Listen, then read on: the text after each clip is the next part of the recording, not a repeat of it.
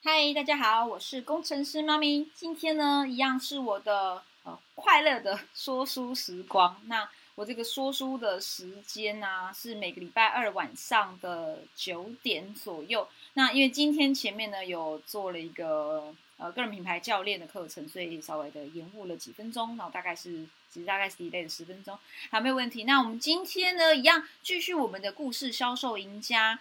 好，到了第七章，所以今天最主要来跟大家分享如何呢做推销话术。那事实上呢，今天要聊的并不是关于推销话术，而是说我们在做推销，我们在讲一些呃业务上的话术的时候呢，我们也是会结合到故事的这个部分。好，所以我今天会在导读关于它第七章啊，标题就是写推销话术。那我们就现在一起来看呃这个部分吧。好，那大对于啊大部分的业务拜访来说啊，你在做业务时最基本功是什么？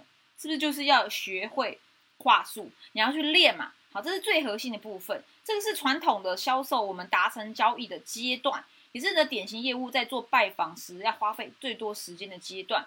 好，那我相信呢，有很多如果你本身是业务员的，或是你本身是做直销的，你在做一开始上线一定会叫你背一些。讲稿。举例啊，我还记得我在做贺宝福时期的时候，我们在开店，好，我们就是在路边做呃发传单、做问卷，然后把人邀进我们的营养俱乐部里面，然后接下来我们就会拿出一个 DM，告诉他说哦，我们的营养有均衡多么的重要，然后以及呢要让他站上去体重计、体脂计去看他的数字如何，这其实我们就会一连串大概十到十五分钟的话术都是备好的，从进来要讲的内容引导他站上体脂计。看数字产产生他的危机意识，告诉他哦，你知道你哪里不标准吗？那你有想改变吗？然后让他去理解，呃，了解产品，呃，我们的方案是什么。所以这是会有一个，呃，所有的新人在一开始时都会要学的话术。但我个人认为，这个也是大部分人最不喜欢做的事情，很辛苦啦，而且会蛮有压力的，因为有的人口才很好。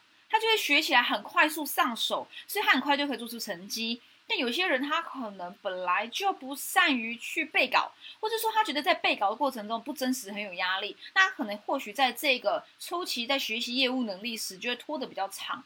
OK，所以呢，呃，在做业务推销或是在在与一个陌生的潜在客户做沟通时，嗯，尽量的就是以说故事。的方式，那当然了。如果你本身是一个成功的销售员、成功的业务员，你一定会很明白故事的重要性。而且你手头上绝对不只是只有一个故事，你可能会有很多的故事。好，那今天我们就要来聊，如果你正在做推销，你想要让人家来买你的东西时，要讲哪五个经典的故事去帮助你销售完产品，然后甚至去帮助你去演示、展演你的产品或服务，让他清楚了解。OK，原来。你是有这样的一个方案跟能力来帮助我解决我现在的问题的。好，所以第一个故事就是呢，产品的服务的起源。这有点像我们在第六章讲的嘛，你要懂得讲你自己公司创立的故事。那当然，在你公司创立之前的故事，你必须先讲好我是谁，你是谁嘛，自我介绍的故事。我为什么今天会坐在这里跟你讲这个话？我是做什么的？我的起心动念是什么？我为何会接触到这个产品？我在这个产品上得到什么帮助？以及呢，我的公司它创立的故事。所以这个已经是第这个很比较后面阶段。那你简单讲完之后，你接下来就要讲。产品服务的起源，那所以，嗯，这个要回答的问题是呢，什么情况让发明者开发出这项产品？那我就来举例。那我举的例子就不是这本书的例子，然后我直接举我自己本身在做直销时，呃，我在讲产品与服务它，呃，被开发出来的故事是什么？我上次的的的直播中有讲到。就是赫宝福最有名的一个产品，叫做营养蛋白混合饮料饮料 Formula One，我叫 F One 奶昔哈。无论你今天是台湾人、马来西亚，反正就是你听 F One 你就知道哦，那个奶昔。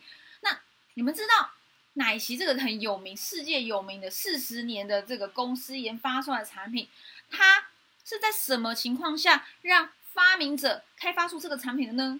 我相信如果你有接触过贺宝福的经营者。或是呢，你有用过这个产品的，可能有百分之八十的人不知道这个奶昔它是在什么情况下被开发出来的。好，那故事背景是这样：赫宝福创办者叫马克修斯。那马克修斯呢，他的妈妈是一个美国好莱坞的二线影星。那他呢本身就是影星嘛，要演戏嘛，所以他本身就非常极度的追求身材的美好。那用了很多的方式，当然有健康的、不健康的。那没有想到呢，某一天马克修斯哈年轻的时候。有一天就回家，就发现他妈妈猝死在家中。那为什么猝死呢？他死因的报告出来了，原来他妈妈呢有使用就是药物，然后交错了使用一些减肥的一些药物，就本身可能有吃一些呃可能是精神科的之类的吧，这个我有点不太确定。就是药物的交叉作用导致猝死，但也有可能他也是长期营养不良啊，压力很大，甚至酗酒等等的。无论何无论如何呢，死因就是来自于不正当的减肥。那马克修斯他妈妈就因此过世了，所以他非常的就是愤慨，非常的难过。他觉得呢，难道不能有一个很健康的帮助人改善体态的方法吗？所以他开始积极的去从事各个不同的减重相关的产业，从呃卖健身器材的啊，健身房的啊，然后也当然各种营养品啊、保健食品啊，他都去做。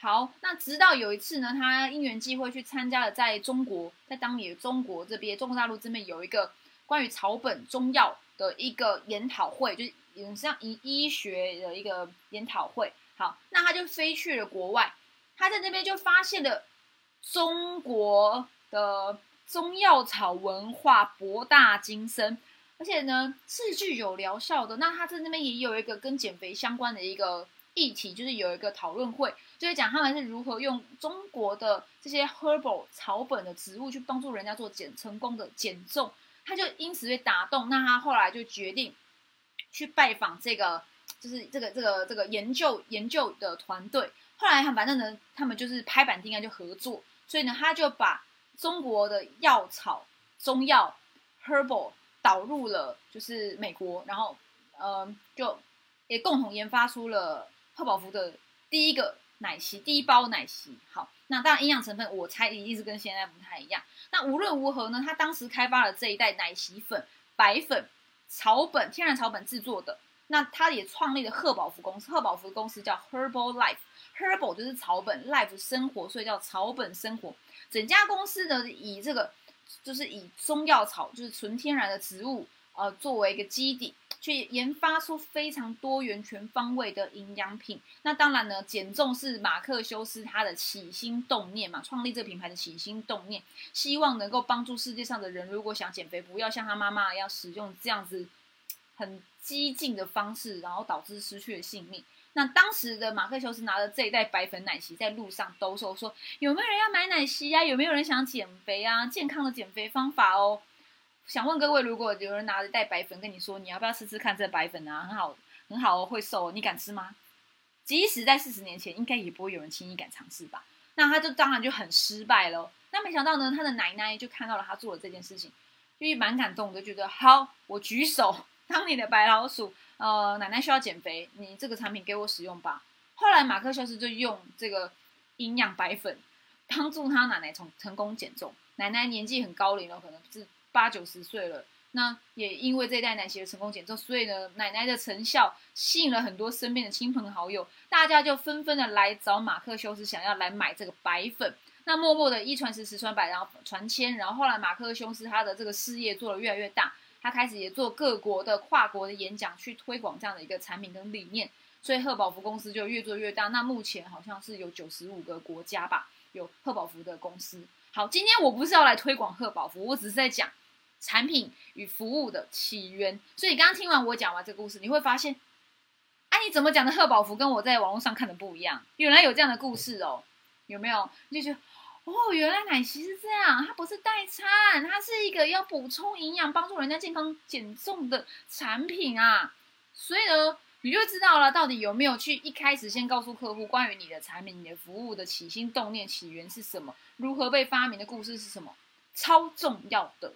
OK，好，那第二个故事是呢，顾客可能面临的是什么问题？好，有一类的故事是用来讲述你的产品是为了解决有人曾经遇到的问题，我们称为顾客问题故事。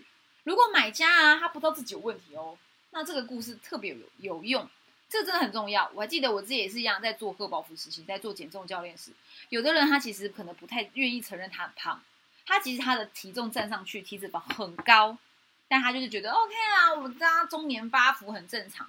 但是这个时候，如果你跟他讲类似的故事，哦，我曾经也遇过一个人跟你很像哎，然后呢，他当时是什么问题哦，跟你蛮类似的。后来他因为我们帮助他做了什么事情而得到改善，那他后来也解决了他身体的一些呃小毛小病啊，或者说越来越健康啊，或者说他找回了他的自信等等的。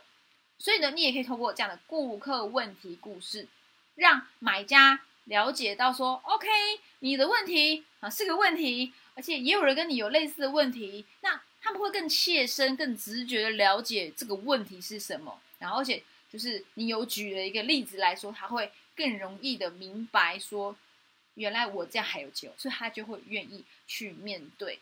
好，那再来呢？第三个故事是呢，其实我刚好像把二跟三讲在一起了。好，就是你的产品使顾客成功解决问题的故事。这个就是在说，刚刚那是顾客问题，你要讲哦，谁也跟你一样有一样的问题啦。然后他现在在干嘛？然后最终的就是顾客成功的故事。你要讲哦，这个后来他成功的过程是什么？你要讲谁呀？已经有人对你的产品或服务很满意，千万不要把顾客成功的故事证明跟使用者见证混为一谈哦，因为见证可能很平淡。如果你曾经参加过直销大会，你应该有看过吧？这个见证者一个一个一个上台说：“嗨，大家好，我是谁？然后我来自哪边？然后我因为什么样，然后改善了健康，然后怎样怎样怎样。”他很平淡，就是没有办法打动人心。他只是引述现有顾客的话，或是说我可能只是在我的简报中说：“哦，这是谁？他的几个月减几公斤？哦，他是谁？用了多少时间？然后他改善了他的身体的毛病，很棒。”这个是很平铺直述、很平淡、无法打动人心的，而。我个人觉得，呃，成功的故事跟见证的共同点就是呢，其实都很有效。那这是为什么？成功故事是可以呃作为就是广泛使用的销售故事。其实顾客见证跟成功故事都很有效，但我会觉得，在顾客成功的故事会比起见证更有立体感。你会知道他的背景，顾客他在使用产品前的背景，他。中间为何开始决定使用产品？使用了多久？做了什么事情？遇到什么困难？如何一一突破瓶颈？然后最后他的转机，然后得到什么成果？它会比起使用多久得到什么成果更立体感，而且更能够植入你潜在顾客的心，它有画面感啊，仿佛看了一个小小的电影。他会觉得，哦，很有记忆点，而且他会更相信这一件事情是真的。因为你知道，如果你单纯放见证。人家会觉得啊，这不就做出来的吗？啊，可能不一定是真的。但如果你有一个故事，一个成功的故事，是起承转合背景故事，然后呢，他如何使用，他如何决定，然后过程遇到的瓶颈如何解决，如何得到成果。如果你可以讲出这样的一个故事，会很打动人心。那人家就，我觉得这样子会帮助你更容易的去把产品销售出去，让你的顾客觉得这个不买。就是呃错失了一个绝佳的机会。好，可是呢，如果你已经有，如果你现在还没有自己的顾客成功故事，该怎么办？好，其实呢，你不用担心，你可以先讲别人的成功故事，你不用说，你不装哦，这是我的，没有，你就可以说，呃，我们这个团队，或者我之前看过的谁谁谁，他怎么样，做什么事情，得到什么成果。在我刚开始做直销啊，做这个业务工作时啊，谁都有刚开始的时候嘛。我那时候也没有什么见证，但是呢，我收集很多的故事。我在刚开始做直销的第一个月，我上线叫我做一件事情，我觉得很棒，是他叫我呢，在他的营养俱乐部里面，在他的店里面去收集十个故事。我第一周实习，大部分就是在跟顾客聊天。累积故事，因为最重要就是你要懂得说故事，说客人的故事，说你教练的故事，说你上线的故事，说你下线的故事，说你螃蟹的故事。所以呢，你一定要收集故事，直到你开始有了自己的成功故事。好，那下一个呢？哎，这是第几个？第四个了吧？还是第五个？讲的太太太开心了！一、二、三、四。好，那与自己无关的成功故事也可以打动人。好，所以最后呢，来有个有趣的话题是，有个业务员呢，他告诉顾客的成功故事，甚至这个完全不是他顾客，而且人家的成功呢就与他们无关。可是你知道吗？即使你这个成功的故事跟你自己本人的客人无关，但是也不会不诚实。而且其实你知道这相当的高明，非常的有用。好，举例啊，在这本书中，作者就讲到说，有一个有一个人叫做史基伦，他是在那个加拿大多伦多一家创新行销研究公司的的 CEO。他告诉潜在客户的成功故事之一就是呢，他们在公司有一个空气芳香剂，这是他们从未接手过的一个品牌。那当时呢，哦，宝乔，我大家大家应该都知道嘛，宝乔它就是做这种生呃生活用品的一个大公司，海外的公司。当时宝乔就发明了一种新的喷雾技术，可以真正的去喷在布料上面去去除异味，而且这个味道不强烈，不是那种很化学的，是更宜人、更香味的、很自然的味道，去把这个臭味掩盖。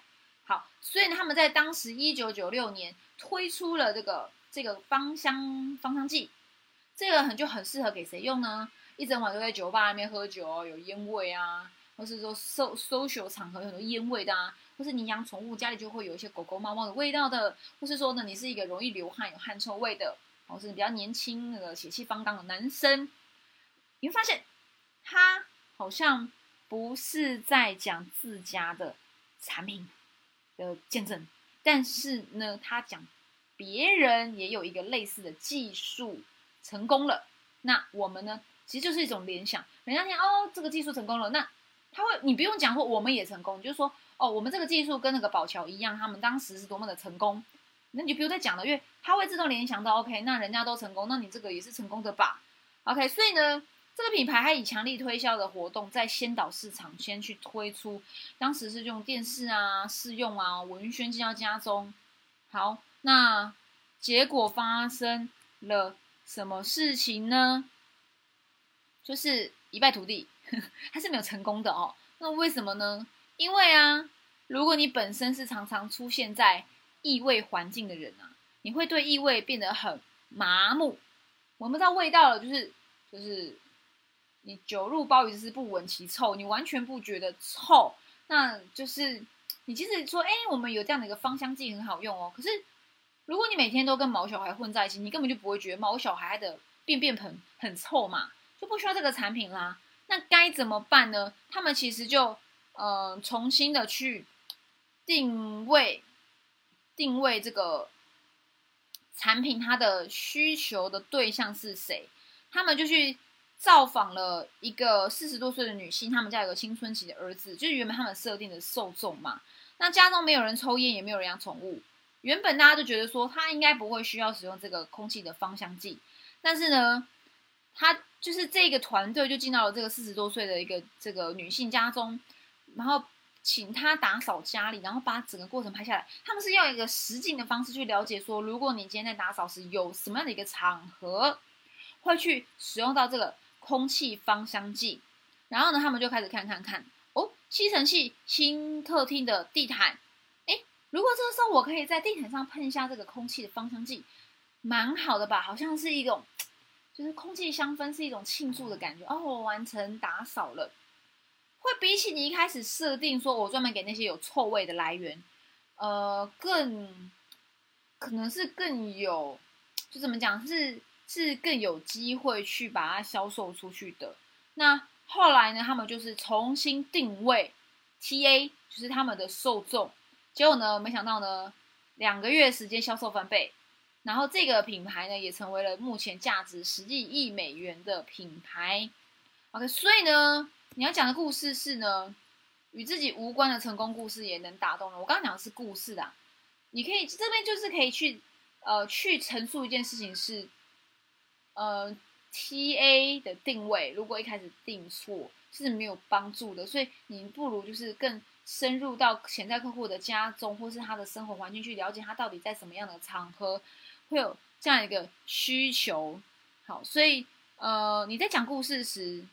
尽量的可以去讲这样子一个比较立体的，然后实际发生的一个感觉，然后呃，甚至你可以想想看你产你的产业中最广为人知的成功故事，即使都是别人的故事，即使都是你是参考别人的，你自己还没有这样成功故事，但无妨，因为呃，你的故事跟他的故事很类很类似，他还是会被你打动。当然，他可能问你说：“哎，那那个产品是用我们家的吗？”你可以说：“哦，不是，不是的。呃，这个故事呢，最主要是我们有同样的技术。那我们现在产品呢，更推陈出新等等。好，那你要让顾客知道为何你今天会使用这样的一个故事，你也要先准备好。好，那最后一个就是你要给顾客二选一。二选一故事呢，就是第一个故事，基本上就是在前面讨论过的顾客问题，了解一个人他所遭遇的问题是什么，以及你的产品服务设计要来解决的是什么。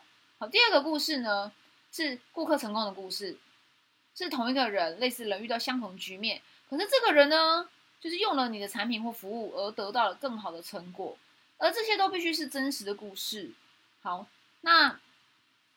看一下哦，因为这边的故事他举的例子有一点点长，所以他这边讲的二选一，其实就是你在说的时候呢，你可以告诉他你的、你的呃、你的顾客的问题是什么，如何用产品解决。第二个故事是你的顾客的成功故事，然后呢？但如果他没有用产品时，会发生这样什么样的一个问题？而他现在得到了产品或服务后，有更好的成果，你就是让他有一种两种不同的情境，他会觉得这一切更。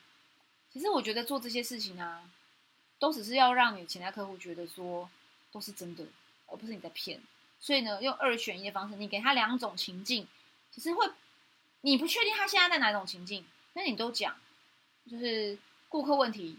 或是说谁没有用这家的产品而没有得到成果，而谁后来改变后有得到成果，就是不同情境，那会让这个顾客比较容易跟你去进一步的做购买。好，那就是再来呢，哎，他这个还有，因为我刚讲是第四个，第五个，好，不好意思，因为我今天是说书，所以我记得我刚刚已经讲五个了，好，没关系，没问题的。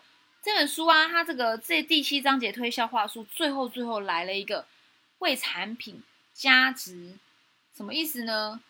我觉得这个有点像是我自己 M L N 四点零课程中的打包，就是如果你与其卖一个单一的产品，你不如呢把这个单一产品用故事打包，或是当然你也可以有一些 bonus 去打包给他。让这个像一个套装方案的感觉，然后呢，你要有这个故事，你的产品的它的嗯价值是来自于它价值嘛？那价值是什么呢？可能它有名人加持，或是说它有一个很特别、很特别的故事。像在这本书中一开始有讲一个猪岛，就是有一幅画，呃，有一个摄有一个摄那个什么照片，就是摄影展有一个照片，它就是有一只猪在拼命的海里游。然后这个画呢很贵哦，然后几几千美金的样子。那原本这作者就觉得说，为什么我老婆要买一只猪回家？好奇怪哦。